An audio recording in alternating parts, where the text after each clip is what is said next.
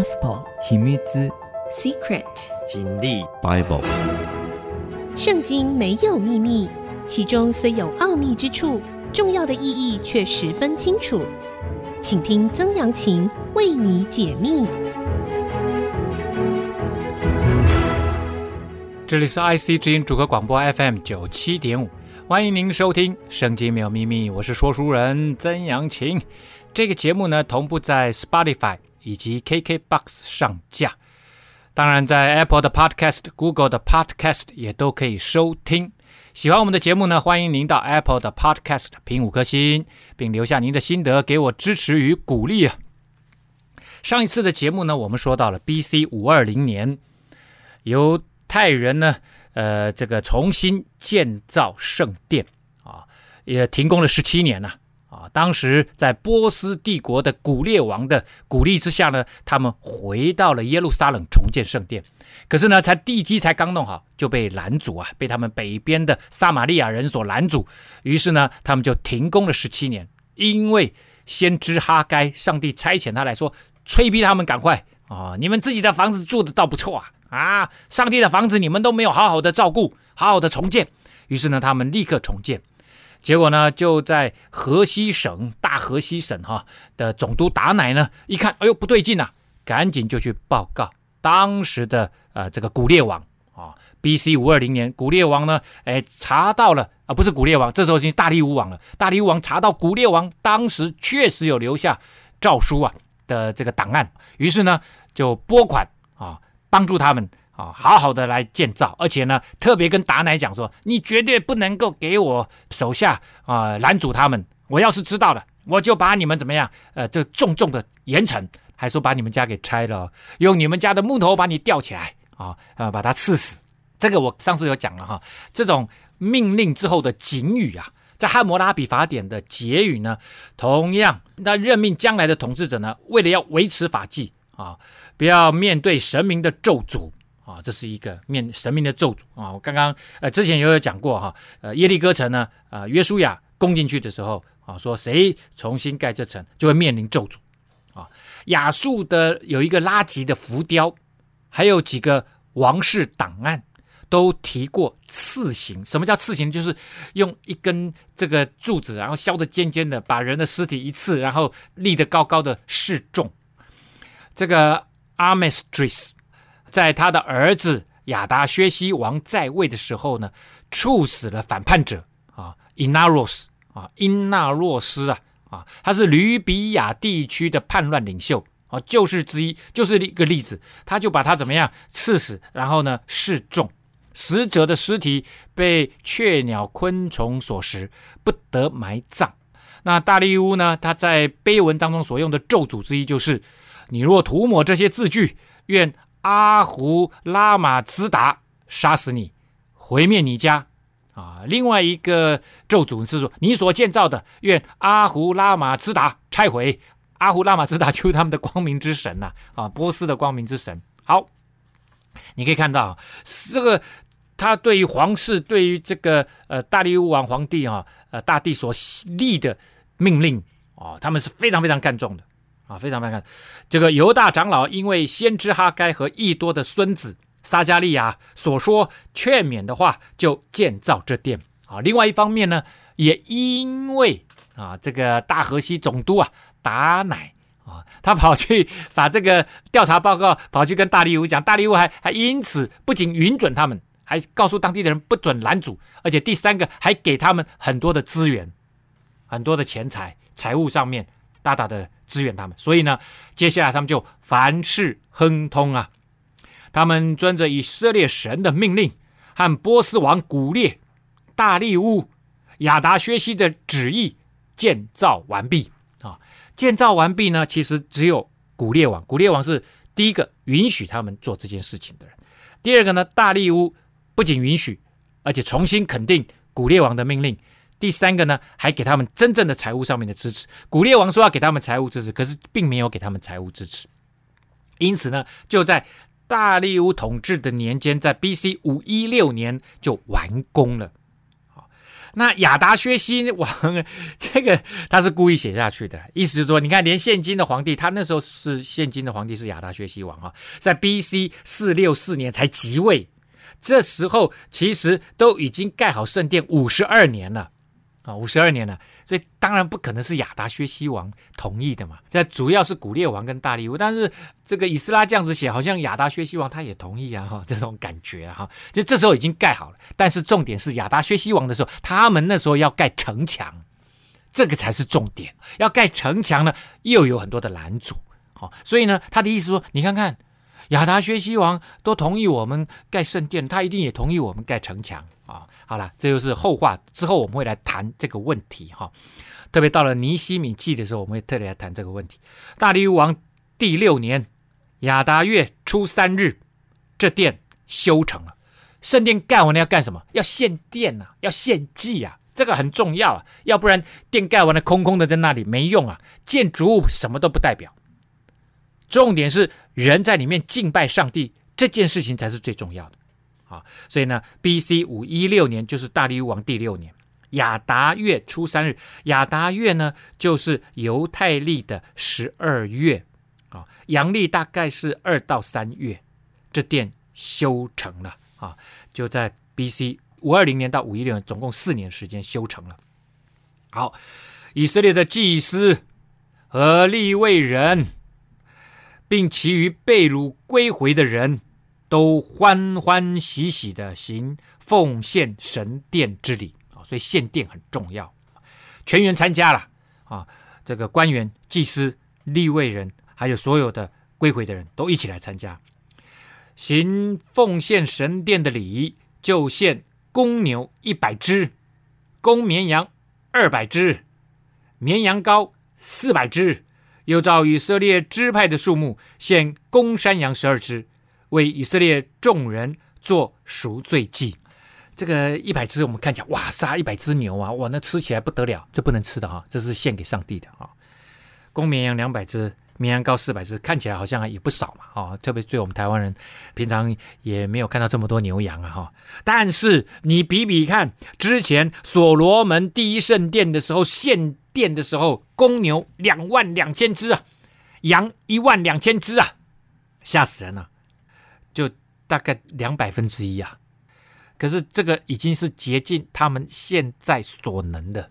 被掳归回之后，所有的资源都极度的缺乏，这就告诉世人说，远离神的情况就是这样，就是不蒙福，就是这么缺乏。但是接下来，神还要告诉我们一件事情：这些人即使这么缺乏，但是他们尽心奉献，甘心乐意的来。奉献，这个就是神所喜悦，所以从现在开始，他们就会开始慢慢的又开始蒙福了。那这就是看到了啊，耶稣他在圣殿里面看到呃人在奉献的时候，哦，有些大财主放好多钱，可是呢有一个寡妇放两个小钱，耶稣就告诉他的门徒说，这个寡妇奉献的是算最多的，因为那些财主是把他们有余的丰盛的拿来奉献。可是这个寡妇呢，她是自己已经不够用了，可是她还勉强拿出来，她想要奉献给上帝。为什么还要甘心勉强奉献？哦，我说的勉强是经济力上的勉强，可是心意上却非常的甘心乐意。这个是神所喜悦的奉献的态度。那为什么这个寡妇要这样子做？很简单，就是因为她爱上帝，她觉得上帝好爱她，所以她就甘心乐意就奉献上了。且派祭司和利未人按着班次在耶路撒冷侍奉神，是照摩西律法书上所写的。啊，现在基本上当然祭司跟利未人的人数都不是很多，但是还就是要排班呐，啊，排班。那这所谓的班次呢，就一周的班次，祭司通常会分成二十四班，每一班的祭司就执行一周的班次，就是你这个祭司一来服侍就是一周。然后呢，一周服侍完了，换另外下一个班的祭司，再服侍一个班次啊，都是以一周一周来轮来算，是这样的一个意思。好，我们先休息一下，稍后回到节目的现场。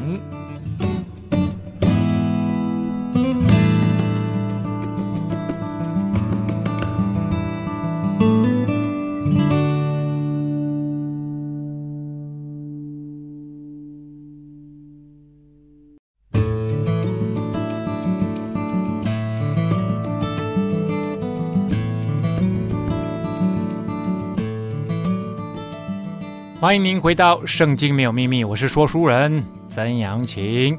好的，我们刚刚讲到了哈，圣殿盖完了，所以呢就要行奉献之礼啊，把牲畜牵来宰杀，献燔祭，献感谢祭，献赎罪祭给上帝。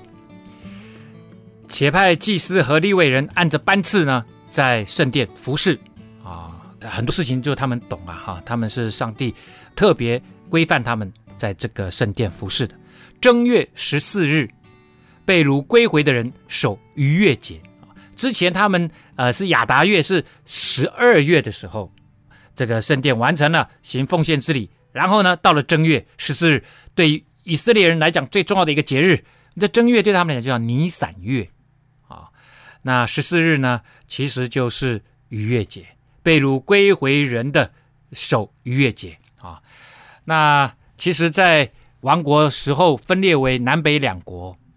那南国呢，有两次重大的国家型的逾越节：西西家的时候，以及约西亚王的时候，两次宗教复兴都以啊守逾越节作为一个开始。好，那现在他们重新把圣殿盖造起来了，那刚好时间上也配合，于是呢，他们就在正月十四号。就归被掳归回的人守逾越节啊！原来祭司和利未人一同自洁，无一人不自洁。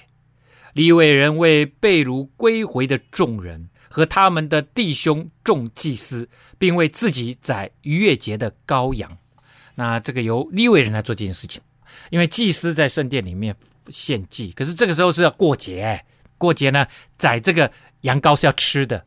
一般来说，逾越节是家人自己过，然后当然君王或者是现在他们没有君王，但是呢，他可以由省长来发起国家型的逾越节，代表整个国家现在非常重视信仰这件事情啊。那逾越节呢，就要推算到古代摩西借着上帝的这个命令啊，呃，带领以色列人出埃及，出埃及的那一天呢，就是逾越节。正月十四号的那一天啊，上帝呢惩罚了埃及人，把他们所有的头生的长子通通给灭绝了。那因为呢，他们奴役以色列人四百年，而且上帝说得很清楚、很明白，要他们走，行了十个大神迹啊。这个法老王刚硬，就是不愿意。甚至上帝最后行了最伟大的一次神迹，就是让红海分开，以色列人渡过红海啊，而。埃及人的军队呢，从头到脚呢，通通都被淹没在红海里面了，大大的失败。所以以色列人要庆祝他们的生命重新获得自由，重新被上帝所拯救这件事情啊。所以逾越节对以色列人来讲是最重要的一个节日。接着会有七天是除酵节，因为他们要吃那个没有酵的饼，就是没有发酵的饼哈，因为发酵以后就膨起来就很好吃嘛，他们要吃那个脆脆的饼。那个叫除酵节，从掳到之地归回的以色列人，那谁参加呢？这些被掳归回的以色列人参加，和一切除掉所染外邦人污秽、归附他们、要寻求耶和华以色列神的人都吃这羊羔。所以有两种人，这个第一种人呢，就是被掳归回的以色列人；第二种人呢，除掉所染外邦人的污秽啊，你。有染到外邦人的味，就是跟他们一起拜假神偶像，或者是吃猪肉啦，或者是什么这种，在以色列的律法里面规范的，跟外邦人之间有密从接触的，跟被他们文化所沾染的这种，叫做除掉外邦人的污秽啊！而且你归附他们的文化，被同化了啊！可是你现在想要寻求耶和华以色列神的人，都可以来吃这羊羔。所以第二种人呢，是什么？是你在当地的外国人。因因为这个这个这块地已经已经六七十年没有这个主要的以色列人都不在这里，犹太人都不在这里了。但是呢，很多外国人住在这里。现在这些外国人，如果你愿意更新自己，也变成犹太教徒，欢迎你入教。那还有住在这边的原本的没有被迁走、没有被掳走的，通常是中下阶层，他们在这里还有好几万人。那这些人呢，你如果愿意重新洁净自己，重新加入这个犹太的。信仰行列，欢迎你再进来。所以呢，主要是指这两种人啊，主要是指这两种人。那参加逾越节的，包括没有被掳去的，留在巴勒斯坦的哈，呃，或者是迦南地的这些犹太人，他们也有守节的义务啊。不过必须不再拜外国人的偶像，这些神庙里面的偶像神像啊，没有礼仪上面的不洁净，而且呢，必须行割礼，而且外国人也都可以啊来加入他们。结果他们就欢欢喜喜的守除酵节七日，因为耶和华使他们欢喜。又使亚述王的心转向他们，坚固他们的手，做以色列神殿的工作。好，那除酵节七天哈，都我我以前讲过了哈，不管是除酵节七天，或者是五旬节七天，或者是这个祝棚节七天，都是让各地的百姓能够聚集到耶路撒冷，大家一起敬拜，欢喜快乐，亲朋好友之间互相的沟通，互相的互动，热烈的，好像我们是在上帝里面一家人的这种感觉。所以呢，这个过节对他们来讲很重要哦。还好以色列也不是很大啊，大家聚集到以色列到耶路撒冷来，也不是很远的距离。那一年三次啊，真的对于整个国家的凝聚情感具有极大的作用。那这边特别讲了哈，耶和华神使他们欢喜，所以他们也欢欢喜喜啊。又使亚述王的心转向他们啊。怎么亚述王又又起来？亚述不是早就被灭了吗？啊，之前他们被亚述管辖的殖民地。啊，通常他们也会称接着来管他们的这些帝国的君王，就叫做亚述王。即使现在可能已经经过巴比伦王，经过了现在是波斯帝国的君王，可是他们还是习惯称啊，这些人都是亚述王，就是反正外国的君王都这叫他亚述王就对了啊。所以古列王也被称为亚述王啊，那真的是很委屈。你叫他巴比伦王就已经很委屈了，还叫他亚述王，也多多少少指之前的亚述。帝国所加诸给他们的羞辱啊！亚述王那时候在西西家的时候说：“你们是吃屎喝尿的，哇！然后你们的上帝没有用，你怎么不知道是你们的上帝要我来灭你们的？反正给他们很多的羞辱，所以这时候就说亚述王的心转向他们哦。以前羞辱我们的，现在呢重新回来支持我们，坚固我们的手，让我们来盖圣殿，是上帝使他改变的。但是实际上这已经不是亚述王了啦，啊，已经不是亚述王了。”但是重点在于什么？重点在于神把他们的羞辱给挪去了，这点较重要。好，接下来呢是等于说是有一个另外一个新的起头，就是以斯拉要讲他自己的族谱。那可能等一下念这一段呢有一点无聊啊，但是我尽快把它念过去啊，大家不要睡着了哈。这是以后波斯王亚达薛西年间有一个以斯拉。他是西莱雅的儿子，希莱雅是亚撒利亚的儿子，亚撒利亚是希勒家的儿子，希勒家是沙龙的儿子，沙龙是撒都的孩子，撒都是亚西图的儿子，亚西图是亚玛利亚的儿子。亚玛利亚是亚撒利亚的儿子，亚撒利亚是米拉约的儿子，米拉约是希拉西亚的儿子，希拉西亚是乌西的儿子，乌西是布基的儿子，布基是亚比书的儿子，亚比书是菲尼哈的儿子，菲尼哈是以利亚撒的儿子，以利亚撒是大祭司亚伦的儿子。哦，念了半天，重点在最后一句，以利亚撒是大祭司亚伦的儿子，这个儿子是后裔的意思。因为如果真的要讲家谱，这个家谱呢，其实是不完全的家谱，它是跳着只举最有名的例子，在圣经里面，通常是圣经里面特别提到的名字。那他第一个讲说他是西莱雅的儿子啊，这是对的啊。那西莱雅呢是五八六年灭国的时候的大祭司啊，他是这个后代。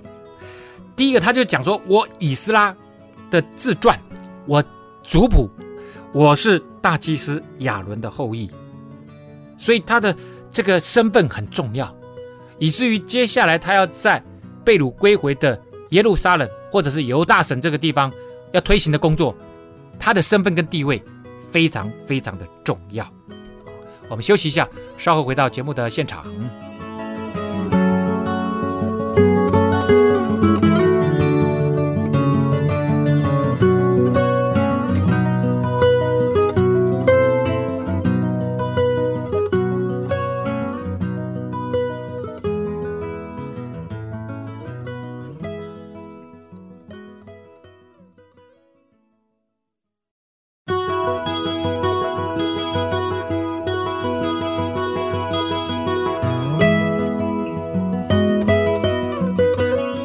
欢迎您回到《圣经没有秘密》，我是说书人曾阳晴。好的，我们讲到了哈，以斯拉为什么要写这个自传啊？从族谱开始写，那当然是叙述我就是这一卷书的作者文士以斯拉。那之前他就讲了建圣殿，之后呢，大概是到了亚达薛西王啊，亚达薛西王是 B.C. 四六四年到 B.C. 四二四年，这时候呢，圣殿建成已经五十二年了。那他就在这个时间呢归回的啊，归回的，这是第二次的归回，第二次的归回里面有以斯拉啊，那这个大概只有几千人，跟之前将近五万人啊是很大的差距，很大的差距。好，那这个所谓的谁是谁的儿子呢？指的就是后裔啊，子孙的意思哈，不不是真正儿子的啊，儿子也有这个意思，但是主要是指子孙。那为什么要把每个名字都这么精确的列出来？圣经里面有几处族谱哈啊，这边其实代表着上帝看重每一个人，他是单独的看重每一个人，他跟每一个人之间建立亲密的关系，每一个人的生命在上帝眼中都是看为宝贵的。他不是一个 group 一个 group collective 的来看这个民族啊，他不是。当然，他也会一个民族一个民族看，但是最主要是，他即使是整体的看，他也看到个人跟他之间的关系哈。这在这个无论是这个犹太教或者是基督教的信仰里面非常非常重要的哈，非常重要的。这以斯拉从巴比伦上来，他是敏捷的文士，通达耶和华以色列神所赐摩西的律法书。王允准他一切所求的，是因耶和华他神的手帮助他啊。认为说他有两大原因哈，回归。第一个呢是王啊，亚达薛西王允准他回国啊。第二个呢是上帝的帮助，其实是上帝让亚达薛西王啊让他能够回归的。那之前那一群建圣殿的人是所罗巴伯带领他们回来的，这一批呢以斯拉为首啊，所以是以斯拉。来的那这边文士，我稍微介绍一下文士这个非常特殊的身份的人哈。呃，文士通常是指精通摩西律法的圣经学者，他特他有一种学者的身份在那里哈。特别是指以色列民哈被掳到巴比伦以后才有的一种职务或身份，负责过去应该是由祭司来担任教导律法的工作。现在由他们来担任啊？为什么呢？因为祭司现在已经，如果他们被掳到两河流域去了，被掳到巴比伦，或者是在波斯帝国下面，那这个时候没有圣殿呐、啊，没有圣殿就祭司就没用了，所以他必须兴举另外一种人。而且你看啊，他其实是亚伦的后代，应该算是祭司的这个支派哦。可是他却去做文士。以斯拉称为文士，是因为他在波斯宫廷中从事。主要是秘书的工作，或者是教导法律的工作。那他原来文士哈，在在原文里面是学士的意思哈。啊，这边翻译作文士，特别指精通圣经的文士哈。文士呢，主要的工作是以制作、保管有关政治、宗教、思想重要文献为他首要任务的一种职务，所以原先应该叫做学士啊。波斯帝国里面叫学士，所以他在波斯国里面也是从事文书方面的高级文官。可是这时候呢，我们要谈他们在以色列的宗教信仰当中的位置的时候，我们就叫他文士。在政治结构还没有细细分化的以色列呢，他后来呢就兼任了非常重要的职务，带领第二批以色列人回归。起初，文士呢就像约西亚王的文士沙番那样。有担任了辅佐王的一个属灵秘书的职责，或者是耶利米这个先知，他在被关起来的时候，曾经要求有一位文士叫做巴路的，帮他写上帝要他写的话，就是写下神的话语，他就记录先知口述的内容的职责，而且还写了两次，第一次还被毁了。那开始被掳的生活之后呢？文士就被认为是研究教导圣经的学者，他有两个身份，一个是研究圣经，一个是教导圣经。那教导圣经、教导律法，原先是祭司的职责，那现在他们还必须研究，所以就从圣经的内容，他们要讲出很多的跟一般的人民，让他们能够懂上帝的心意。好，所以呢，他跟亚达薛西王求要回国，他一定是获得亚达薛西王很大的信任，才让他带队让以色列人能够回去。把他安放在接受神律法的摩西后裔的之列呢，传统上祭司应该是专职负担有关于崇拜的事物，当然也要教导律法的任务。那既然是教导律法，所以呢，现在这个以斯拉他成为研究圣经的学者啊，也是非常，而且他也要教导，所以其实某个程度上面，等于算是祭司的职责到了被掳之地的一个变形深入。在被掳的时期呢，祭司无论如何，他们也再怎么样不愿意，他们也没有机会去担任祭司啊。教导律法呢，成为他们主要的工作。但是这也不是他们独占的工作，因为传统上还有另外一批智慧人，他们也会来研究圣经哦。跟祭司与先知并列为三大重要的圣经人物。以斯拉被称为文士呢，他也是属于这种智慧人。这里描述以斯拉呢，其实有蛮多的特点。大部分呢，都以他作为文士和上帝律法教师的才干有关系。身为文士的以斯拉，可能原本是波斯的文官。古代近东的政府习惯雇佣受过外交和法律训练的文书或书记。那其实之前，这个但以理跟他的三个好朋友在巴比伦帝国中间，因为他们很优秀，所以他被训练为属于他们国家的。高级文官，后来还在朝廷当中服务啊。这些人呢，负责翻译蜀国，就是你是其他国家的人嘛，那你是我的藩属国嘛，所以呢，诶，我用你，你可以帮我翻译蜀国或盟邦的文件，而且呢，有些时候还会出差出访去调查，然后来协助君王还有谋士做出决策。史籍中的例证呢，包括在 B.C. 七世纪的时候，亚述。国的文书里面有一位阿西卡尔，还有埃及中王国的时代呢，行业的讽刺中间这本书对文书行业的形容，而且这本书里面形容说赞赏这是个值得尊敬的专业，它的利益远超过其他的职业，呵呵，所以呢，哎，这个做高级文官文书工作的人哈，哎，其实应该是很受尊重以外赚不少钱啊，大家这是一个很重要的事情哈，好。这个以斯拉呢，我们刚刚讲了，他是文士，敏捷的，而且是很敏捷的文士哈。他精通律法。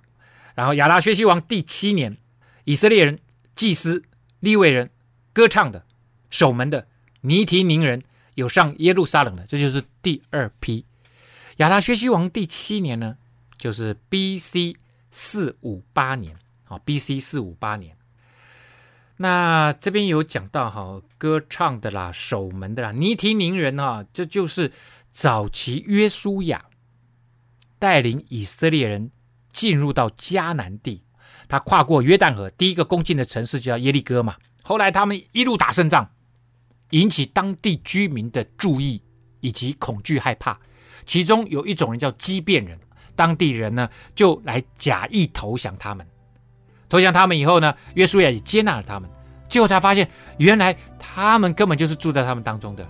他故意把那个很旧的皮带裂开的皮带，然后啊，然后把那个饼啊弄成那个发霉的样子。我说我们从远方来的啊，结果不是，他就住在他们当中。本来应该被灭掉，后来呢，约书亚已经答应了不灭掉他们，就把他们留下来，在他们当中当做服役的，特别是在圣殿当中来当做服役的奴仆，所以他们。这一群人就叫做尼提宁人。一辈子他们这个民族就一直帮助这个祭司跟立位人在圣殿里面做一些打杂的工作。好我们休息一下稍后再回来。这就是第二批回国的人。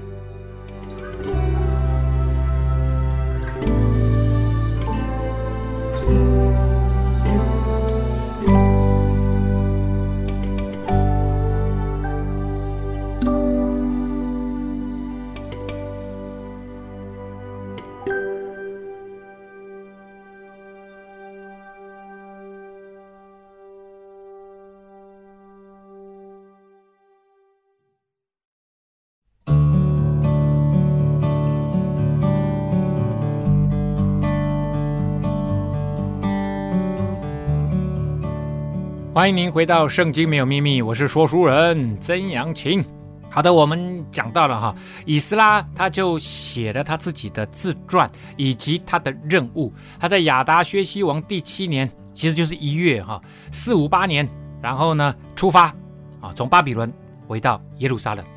王的第七年五月，以斯拉来到了耶路撒冷。那正月初一日，他从巴比伦启程。因他神施恩的手帮助他，五月初一日就到了耶路撒冷。我们在这边看到的是正月初一日，其实呢，正月在那个时候应该是差不多三月的时候。那到了五月份，五月一日到了，那差不多是在八月的时候抵达。这四个月的时间哈，如果你去过耶路撒冷或者去过中东，就知道这个时候是最热的时候。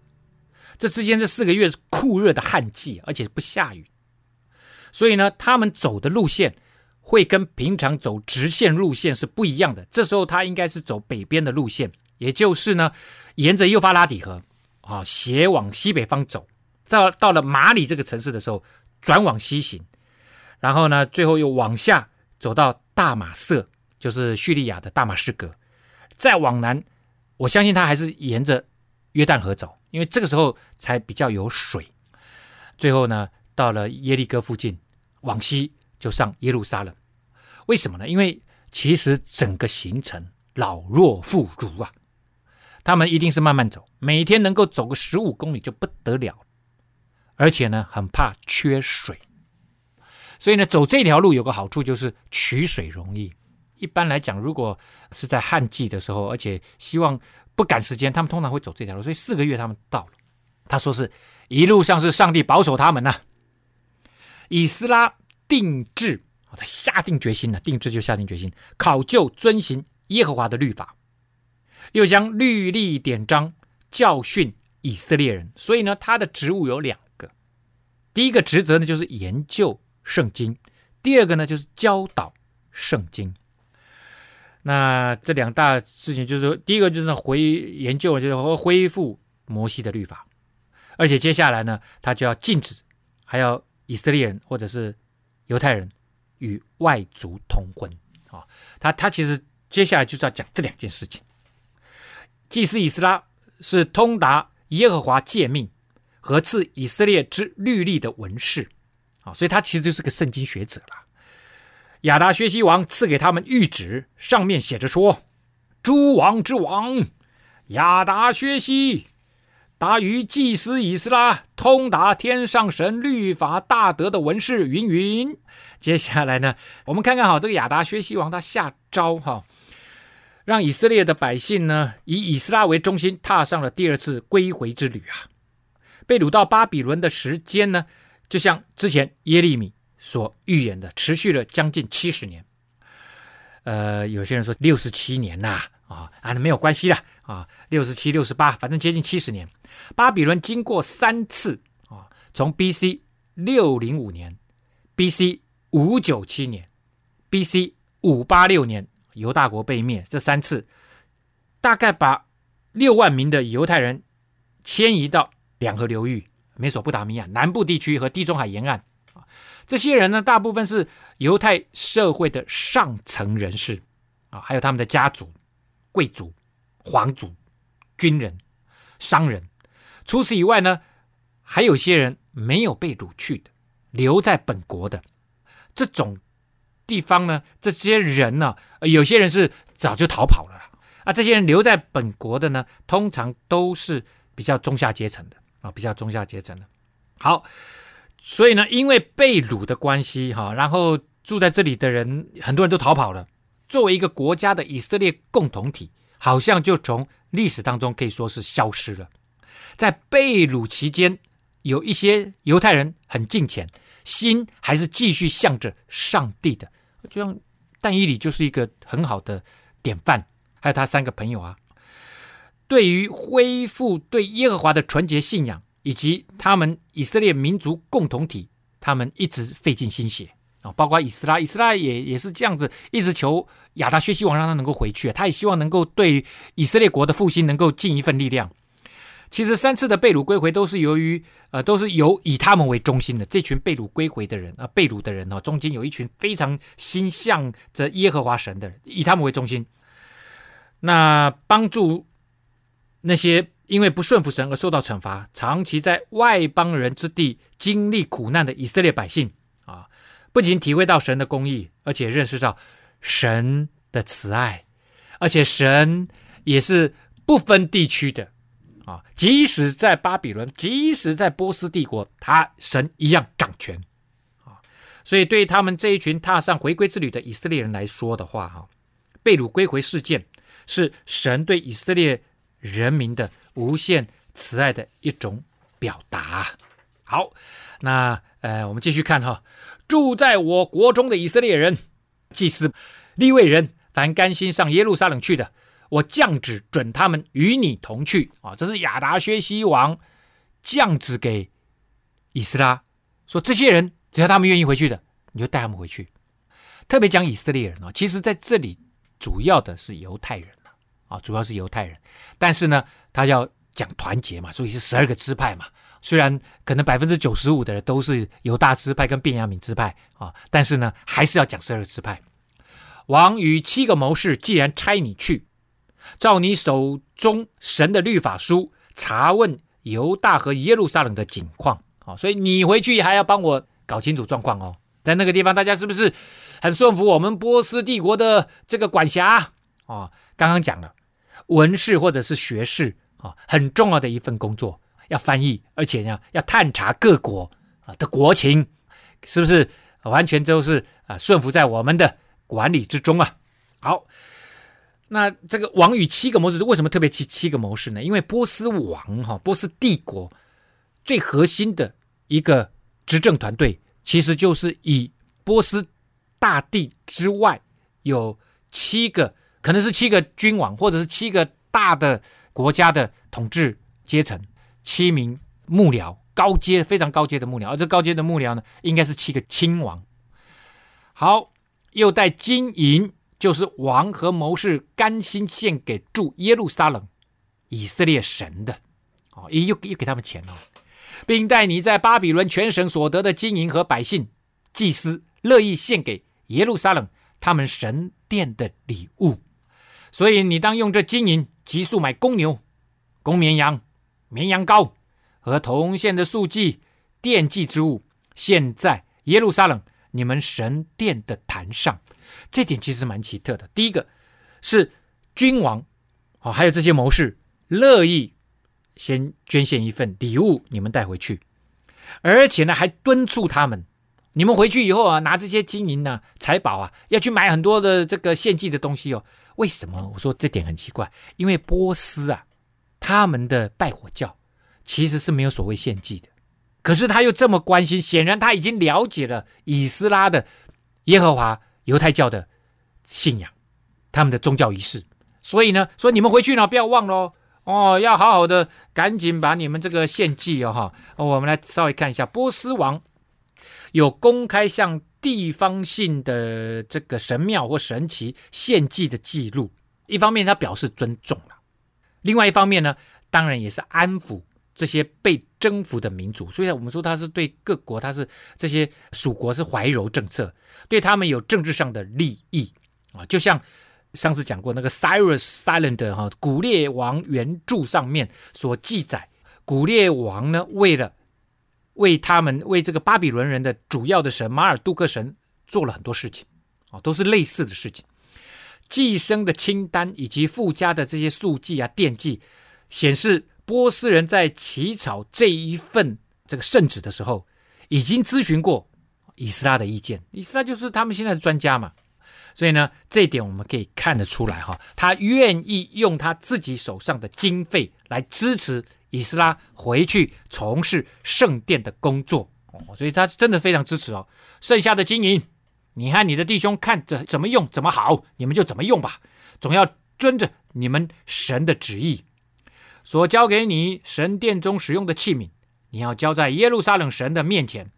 你神殿里若再有需用的经费，你可以从王的府库中间支取。我亚达薛西王又降旨与河西的一切库官说：“通达天上神律法的文士祭司以斯拉，无论向你们要什么，你们要速速的备办，就是银子直到一百塔连德，麦子一百科尔，酒一百皮特，油一百皮特，盐不计其数，也要给他啊！凡天上之神所吩咐的，当为天上之神的殿详细办理。”为何时愤怒临到王和王的众子的国呢？啊，所以他这边意思是说，如果你没有按好好按照他们要求给他们哦，他们会咒诅我们，降罚给我们哦。哦，你会你会发现呢、哦，这个亚达薛西王蛮蛮奇特的，而且他说啊，银子一百他连得是三点五吨呢，麦子一百克尔是两万两千公升呢，酒一百皮特是六百加仑，油一百皮特也是六百加仑，还有盐不计其数，哇，这个太丰盛的供应了。哦，这个实在实在是太丰盛的供，而且这个时候其实亚达薛西王正在准备打仗，因为呢，埃及王在 B.C. 四六零年反叛，他在 B.C. 四五八年出兵，在这样的情况下，就在这个当下，他还愿意慷慨的对待耶路撒冷神圣殿的需要，哦，真的是很优待，很优待啊，非常非常的优待这个以斯拉以及当时的。违规的子民，那这份这个诏书呢，其实还没有结束。但是呢，今天节目到这个地方告一个段落了。下一次呢，我们再继续跟大家来分享《圣经没有秘密》。我们下次再会。